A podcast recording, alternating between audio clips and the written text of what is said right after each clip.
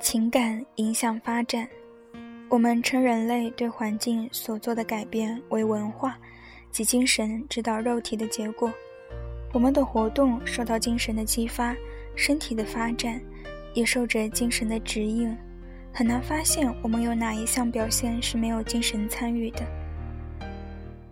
但这并不是说精神的作用重于身体。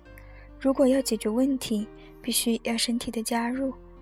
所以，精神负责控制方向的工作，保护肉体不受到灾害、疾病、意外等带来的损伤。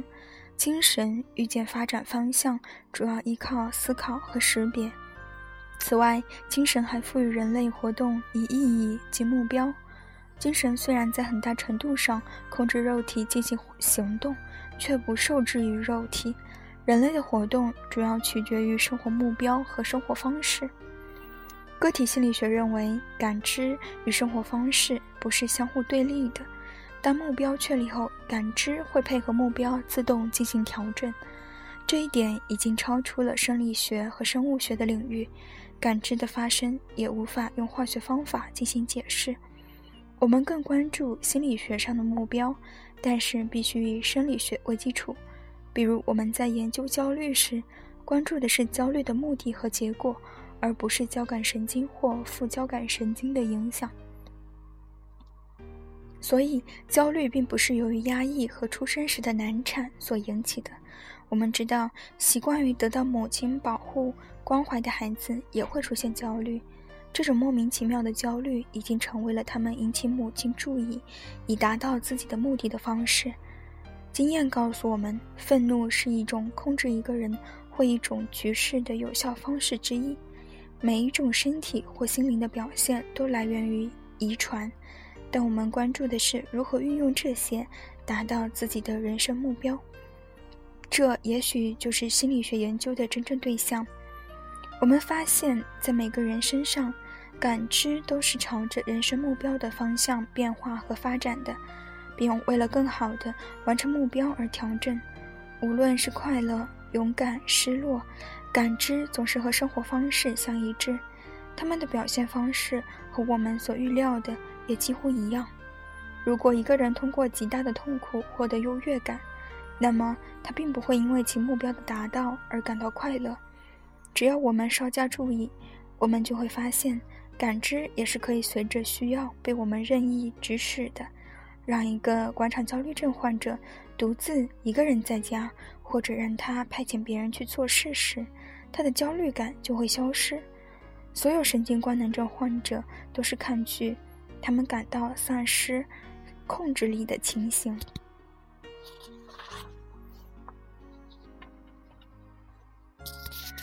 情绪的心智模式如同生活方式一样固定，比如胆怯的人永远胆怯，尽管他们会在弱小的人面前表现得盛气凌人。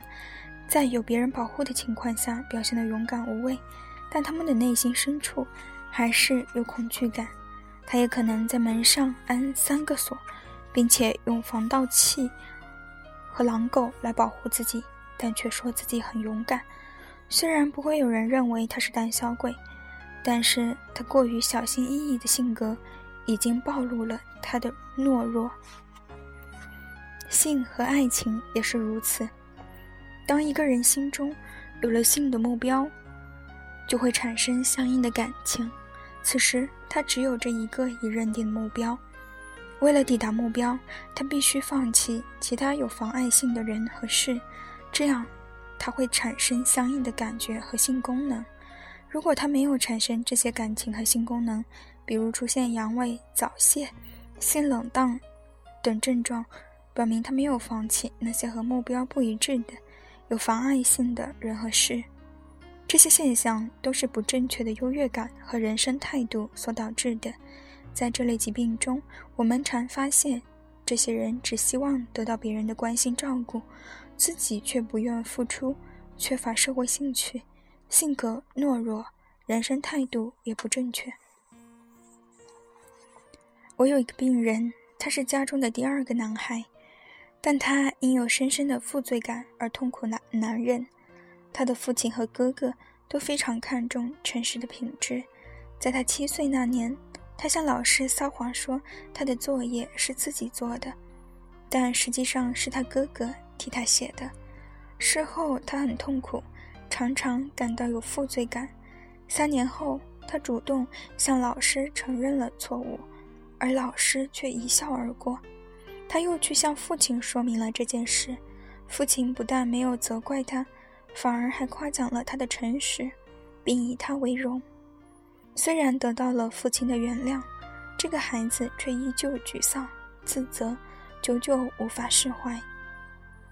从这个案例，我们可以看出，一个孩子因为犯了一个小错误，却如此自责，只是想证明自己是一个真正诚实的孩子。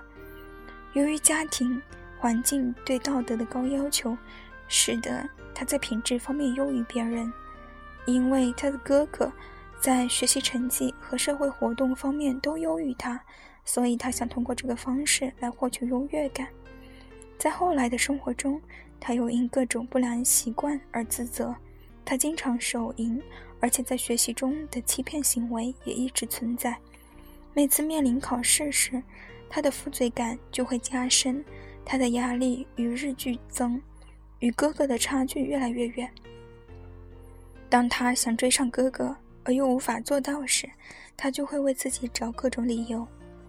离开学校后，他想去工作。但由于深受负罪感的折磨，他整天要祈求上帝的原谅，这甚至占用了他大部分的工作时间。后来，他发展到不得不住进精神病院的地步，医生们都对他束手无策。但是过了一段时间，他的病情大有好转，他可以离开医院了。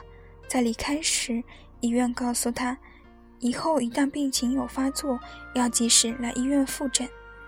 之后，他开始学习艺术时，在某次考试前的一个周日，他跑到教堂，面对所有人，大声哭喊道：“我是罪孽最深重的人。”就这样，他再次以诚实的良心得到了大家的关注。